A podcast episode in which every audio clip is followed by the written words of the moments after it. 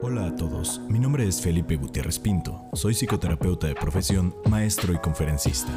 En este programa platicaremos con amigos, expertos y no tan expertos de temas de la mente, relaciones y crecimiento, con la intención de brindarte diferentes perspectivas que te permitan construir y deconstruir las ideas que tienes del mundo que te rodea. Sean bienvenidos a Realidades. Muy buenos días, tardes o noches. Sean todos y todas ustedes bienvenidos a un episodio más de Realidades. Me da mucho gusto que sigas con nosotros. En este me parece episodio 16 o 17, no estoy seguro. Pero qué bueno que estás aquí porque el día de hoy traigo algo muy especial tanto por el tema como por el invitado. Empiezo por la parte del invitado. Él es el psicólogo Andrés Guzmán. Él es maestro en terapia familiar y tiene una especialidad en terapia de pareja. Él es colega mío, es amigo mío ya de hace algunos años. Y por fin se me hizo que viniera al, podcast, Andrés. Bienvenido. Estudiamos juntos la maestría, diles. Sí, estudiamos juntos y desde entonces te había invitado a un proyecto como este y nomás nunca se había hecho. Sí, afortunadamente creo que no se ha dado, no se había dado la, la, o sea, concretar la invitación porque pues tenemos mucha chamba. Eso es bueno, creo. Sí, sí, creo que la vida nos ha llevado a afortunadamente seguir construyendo y parte de esto es estar hoy aquí. Espero que no sea solo una invitación única y que más adelante, si esto nos favorece y sale bien. Yo estoy seguro que sí, pero eso lo dirán la audiencia al final de cuentas. Ya, veremos. Es un honor, es un honor estar invitado aquí. Excelente, muy bien, Andrés. Pues el día de hoy hay un tema que tiene que ver con las fechas en las que estamos subiendo este episodio, que es febrero 2020, temas de amor, temas de amistad, temas de pareja. Y justamente uno de esos temas es los que le propuse a Andrés para este primer podcast que vamos a grabar con él. Y es iniciando con una pregunta que te hago a ti. ¿Por qué hacemos pareja? ¿Cuál es la necesidad que tenemos o de dónde viene de juntarnos con alguien?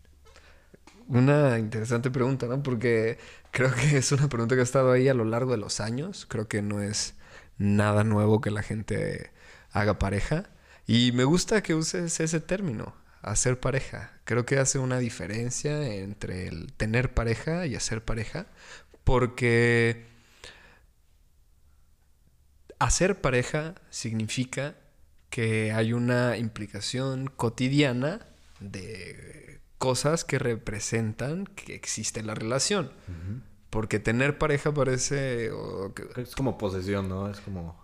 Eh, fíjate que sí. Y, pero es como tener libertad, ¿no? De, que sea tuyo o que no... Bueno, no tuyo. a, mí me da la impresión, a mí me da la impresión de que hablar y decir tener pareja significa un poquito como que cuando obtienes algo y luego ya te relajas. ¿Sabes? Como cuando, ah, no sé, quiero tener una, un teléfono nuevo y lo compras. O sea, tal vez no pierdes la emoción y todo eso, no, no entremos en ese tema, pero lo tienes y luego ya ¡ah!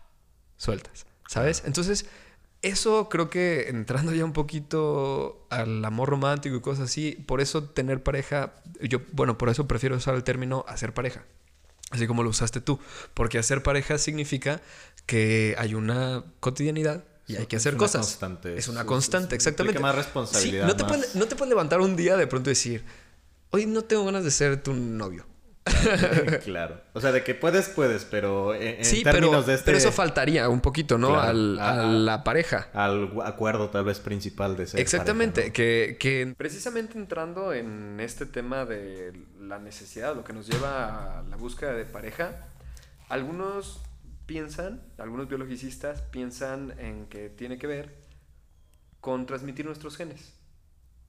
Sí, un poco de la supervivencia de la especie, ¿no? Así es, el mantenimiento, ¿no? el mantenimiento, claro. Entonces, sí, sí aplica para nosotros y aplica para, obviamente, todas las especies, pero hay algo que no se contempla y es el hecho de que la especie humana tiene un, grado de diferencia que es la conciencia de nosotros mismos. Ajá. O sea, saber que existimos implica una conciencia de nosotros mismos para mí una, forma de simplificarlo es eso. La conciencia de sí es saber que existes. Los animales viven un poquito, eh, mucho el presente. Es decir, se levantan y no se preguntan, ah, una vaca no se, no se pregunta, ay, ¿estaré comiendo un pasto bueno o un, un pasto malo? Sí piensa. O puede ser que sí, no hayamos llegado a ese punto de, de conocer. No puede ser que sí, porque si hubiera sido así, las vacas ya lo habrían demostrado. Ok. Y no soportarían todo el maltrato Eh, que... Pero hay animales que sí lo demuestran. Es- Este pensamiento a futuro Sí, que, pero que es una implica la respuesta involuntaria a la agresión que les hacemos. No, no necesariamente por agresión, sino planeamiento de, de futuro de, de muchas cosas. O sea, desde, Por ejemplo. desde resguardar eh, provisiones para cuando llegue el invierno y saben exactamente dónde están, el planear muchas cosas. Hay diferentes especies, no todas, Sí, pero... por eso digo, o sea, la cognición existe. Sí. El pensamiento existe, pero la conciencia de sí es la diferencia entre que un oso no voltee y te diga en su propio lenguaje o te, puede- o te pegue un golpe, Ok, ¿sabes? Que es algo que sí puede suceder entre humanos. ok. Sí, o sea, la agresión es, es innata, ahí está, pero la respuesta violenta frente a algo en lo que puedes tener conciencia de sí, que es lo que nos hace humanos, creo que marca una diferencia radical. Entonces, en esta conciencia de sí, que es saber que existes, creo que tenemos la capacidad tanto de interpretarnos como de malinterpretarnos. Y hablando en- de- acerca de la pareja, que es lo, que nos tiene aquí, creo que hay una diferencia entre creer que lo que necesitas es darte unos besos con una chiquilla o con un chiquillo, cuando en realidad lo que necesitas es un abrazo y sentirte querido.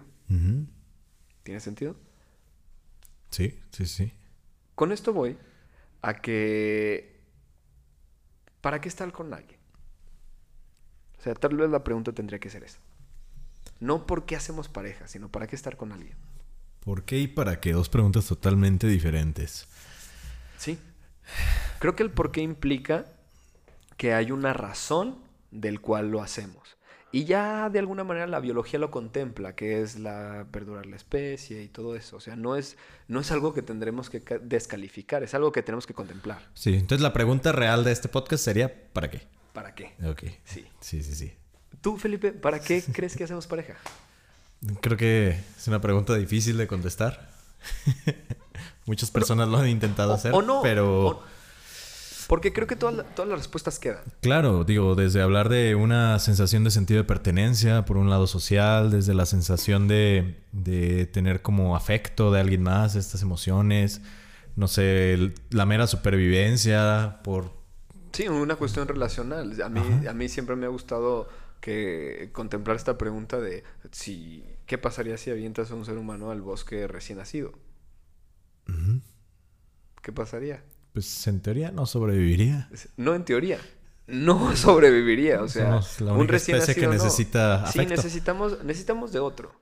¿Sabes? Y en este plan de necesitar de otro, eso no es suficiente para poder definir o para poder hablar acerca del para qué hacemos pareja.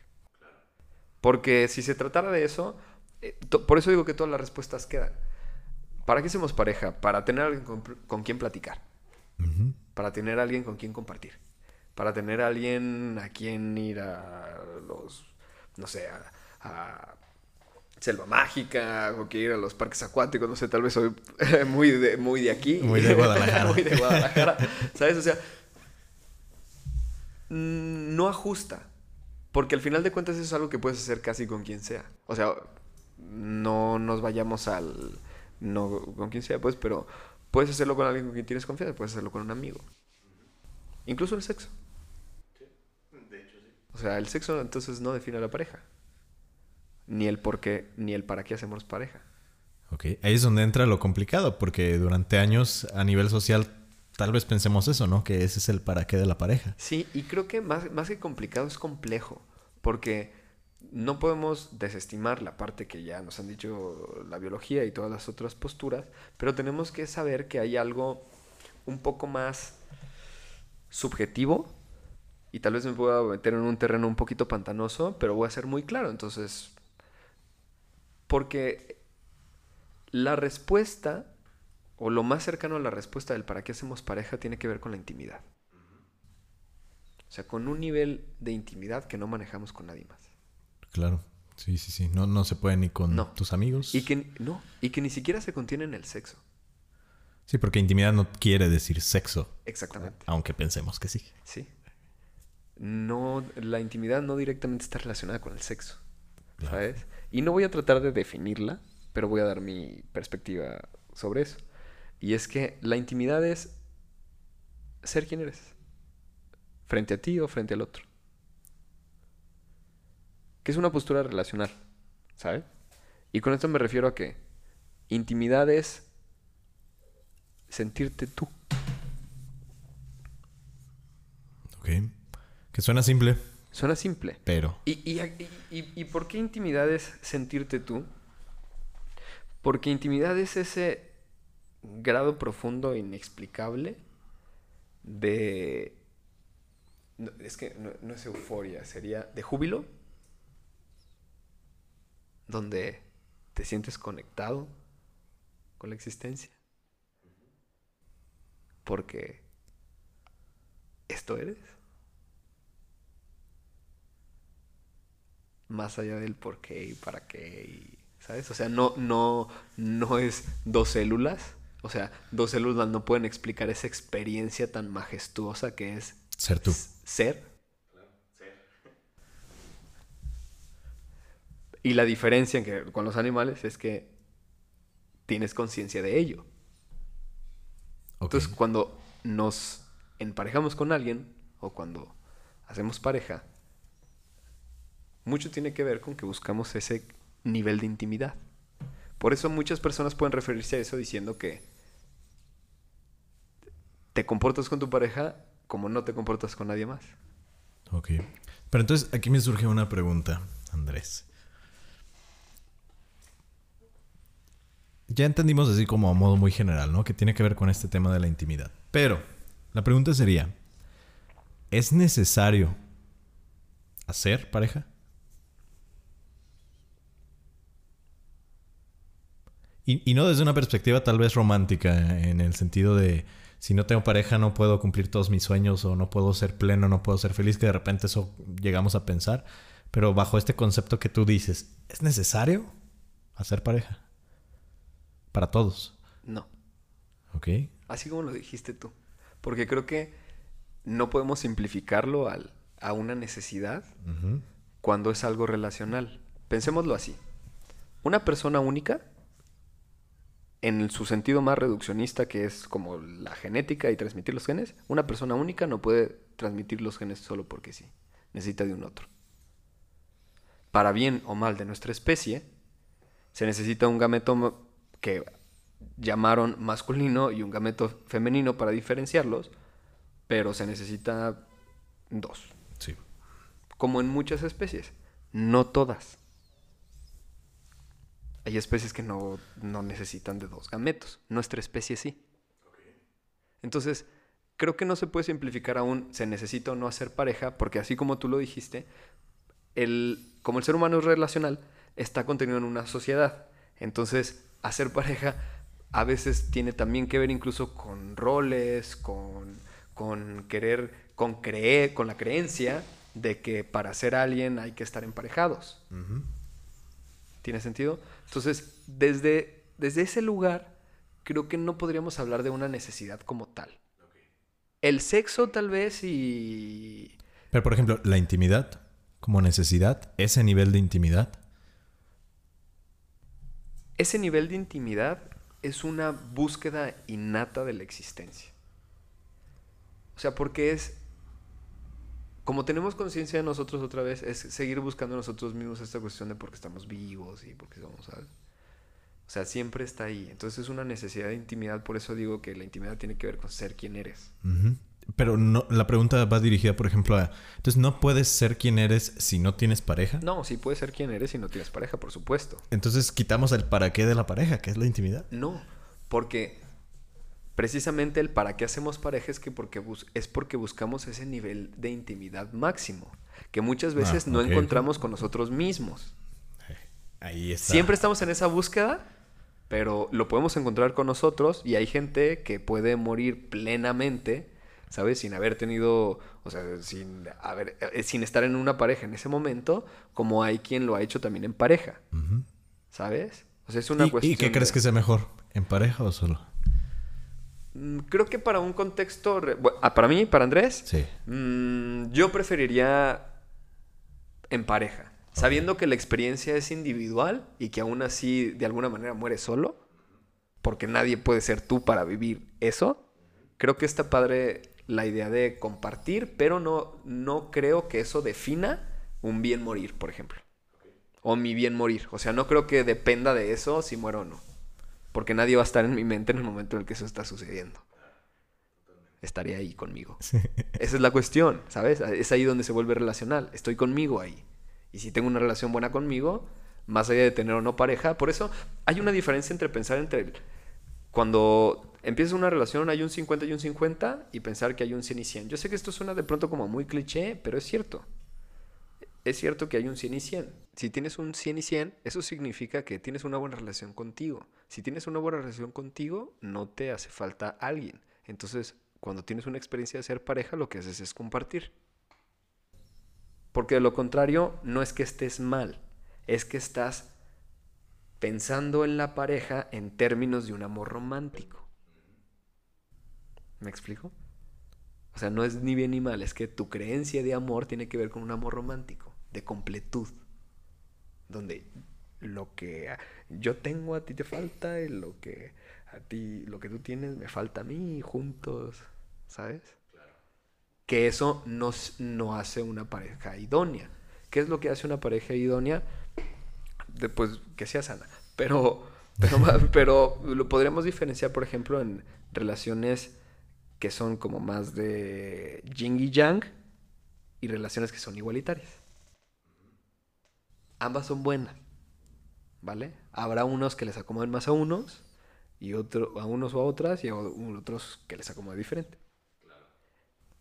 Sí, pero digo, e, ese tema específico creo que da para mucho más. Sí, entonces, creo que pensando en términos del para qué ser pareja, para poderlo de alguna manera mm, darle como un camino hacia esto, pensando en que ya aceptamos la idea de que es para generar un nivel máximo de intimidad. Creo que ahí radica la importancia de que para poder, para que exista la pareja, ambas personas implícitas en la relación tienen que mencionarse a sí mismas como parejas, como pareja de esa relación. ¿En cuántas ocasiones no han estado en una situación en la cual tal vez solo uno de ustedes tiene la, el concepto de pareja, ¿no? Sí, así como lo dices, es que es interesante porque para, la, para que la pareja exista se necesitan dos sí. Porque con uno... No, un, no un tal vez de una parte. No. se necesitan dos sí. Claro. Porque con un no, o con un tal vez, o con un... No existe pareja. O sea, ambos tienen que estar. En, los términos que sea ser pareja, ¿no? no, no, no, no meramente como novios, vaya, sino como free, como lo que sea, pero en los términos de pareja. Todas esas definiciones son relacionales. O sea, eh, eh, este te, te ponen un margen en el cual te puedes mover. Por eso, todas las relaciones que no tienen un título, aunque me puedan criticar por lo que voy a decir, todas las relaciones que no tienen un título generan confusión. Sí, porque hay ambigüedad. Sí, vuelvo a, no es ni bueno ni malo, pero genera confusión, porque viviendo en un contexto social con reglas, y estoy haciendo conejillos aquí porque existen como normas sociales en las cuales te puedes o no mover, aunque no nos gusten esas normas sociales, nos dan estabilidad. No tienes que estar de acuerdo con ellas. Es que naces y ya estaban ahí. Si no tienes mucho voz ni voto de la existencia de ellas. Pero las puedes cuestionar. Claro y las puedes cuestionar para que tu existencia sea más plena. Si no las cuestionas, vas a estar sujeto siempre a estar comparando tu existencia con estas voces que te platico algo. Ah, las creencias tienen nombre y apellido. Sí. o sea, si pensamos en términos de la sociedad, queda un poquito al aire. O sea, las creencias tienen nombre y apellido, porque cuando tú piensas en esa voz moral que te dice no hagas esto, no hagas lo otro, está contenida o está en, en, el tono o en la manera que te lo dirían las figuras de autoridad. Tus papás, tus amigos, tus maestros, personas que quieres, personas que admiras. Porque las creencias están ahí así, como, como las, el amor romántico. ¿sabes? En lo que nos, en lo que nos, de alguna manera nos enseñan, porque es lo que aparentemente ha funcionado. Que eso no tendría por qué, que eso no, necesariamente significa que sea una regla, Pero estamos inmersos en una cultura latinoamericana que privilegia el binarismo de género y las relaciones tradicionales. Relacionado a esta parte de la necesidad o no de tener, hacer pareja, ¿existen personas que no pueden hacer pareja? Sí. Creo que hay muchas cosas que, que pueden impedirte hacer pareja. Incluso creo, creo que puedes estar en pareja sin poderte conectar con tu pareja. Porque hablamos de intimidad. O sea, si intimidad es ser quien eres, piensa en esto. Un, cuando, bueno, por lo que me dedico, en algunos momentos en los que se hace terapia de pareja, algo que, lo que de lo que les explico es, el proceso de honestidad implica ser honesto contigo mismo o contigo misma frente al otro. Entonces, si honestidad se trata de ser tú y de ser quien eres,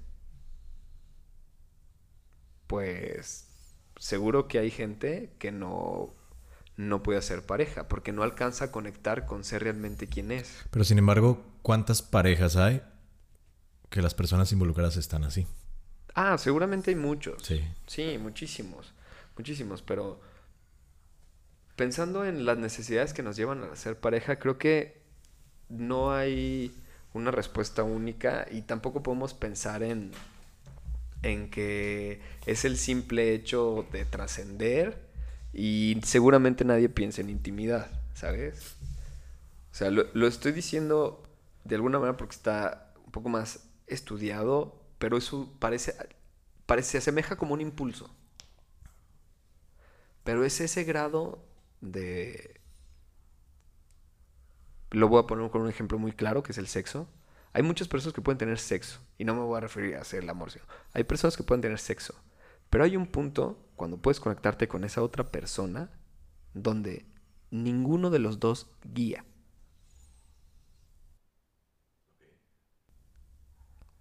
donde es un... Ninguno de los dos guía, o sea, no hay ni una imposición, ni un nada, ¿sabes? Y sientes que te fundes. Esa es la sensación de... Sí, e, e, eso no, no, no es hacer pareja, eso es a lo que me refiero con intimidad. O sea, es un nivel tan profundo que te conecta con la existencia misma que los franceses lo llamaron le petit mort, la pequeña muerte. Es como chiquimorirte. Porque te conectas con un todo. porque morirte más allá de dejar de existir y pensando un poquito en, lo, en Carl Sagan y en que somos el universo conociéndose a sí mismo de polvo de estrellas, y él lo dijo en su lecho de muerte, morirte implica conectarte, volver al todo. Entonces el orgasmo se asemeja a esa sensación, donde no hay necesidades. O sea, no tienes hambre, no tienes sueño, no tienes sed. O sea, es, es, un, nivel, es un nivel de intimidad profundo con la existencia misma. Y eso es lo que nos, a lo que nos invita a querer ser pareja. Perfecto, me encanta esa, esa forma de explicarlo al final de cuentas. Y creo que eso nos va a llevar a varios temas en próximos episodios, ¿eh? Sería un honor que me vuelvas a invitar. Vas a estar este, obligado a venir para poder continuar con esta temática tan interesante. Será un honor. Perfecto, pues de verdad me encantó tenerte aquí. El día de hoy un capítulo breve para este lunes, pero espero que les haya gustado. Andrés, tus redes sociales, ¿dónde te pueden encontrar las personas que quieran seguirte un poco más? Estoy en... No le entro tanto porque sí me doy cuenta de que hay un poquito de, un poquito de mucha grilla y a poco es lastimoso ver todos los problemas este, sociales que hay en, en nuestro país. Pero estoy en Instagram como arroba psic.andrés. Así es. Arroba psic, PSI. Ajá, de psicólogo, pero con P. Ajá, con C al final. Punto Andrés. Punto Andrés. Perfecto, muy bien. Pues síganlo ahí, denle amor, denle intimidad. Gracias, gracias también que te den amor a ti, a tus redes sociales. Claro. muchas gracias por invitarme. Es un honor. Ojalá que les haya gustado este episodio. Si pensaste en alguien cuando lo estás escuchando, pásaselo y recuerda etiquetarnos en nuestras redes sociales. Si subes una historia nos ayudarías muchísimo para compartir estas ideas a más y más personas. en arroba realidades podcast y mi perfil personal arroba fpintomx. Será un gusto poder tenerte por aquí en el siguiente episodio. Muchas gracias.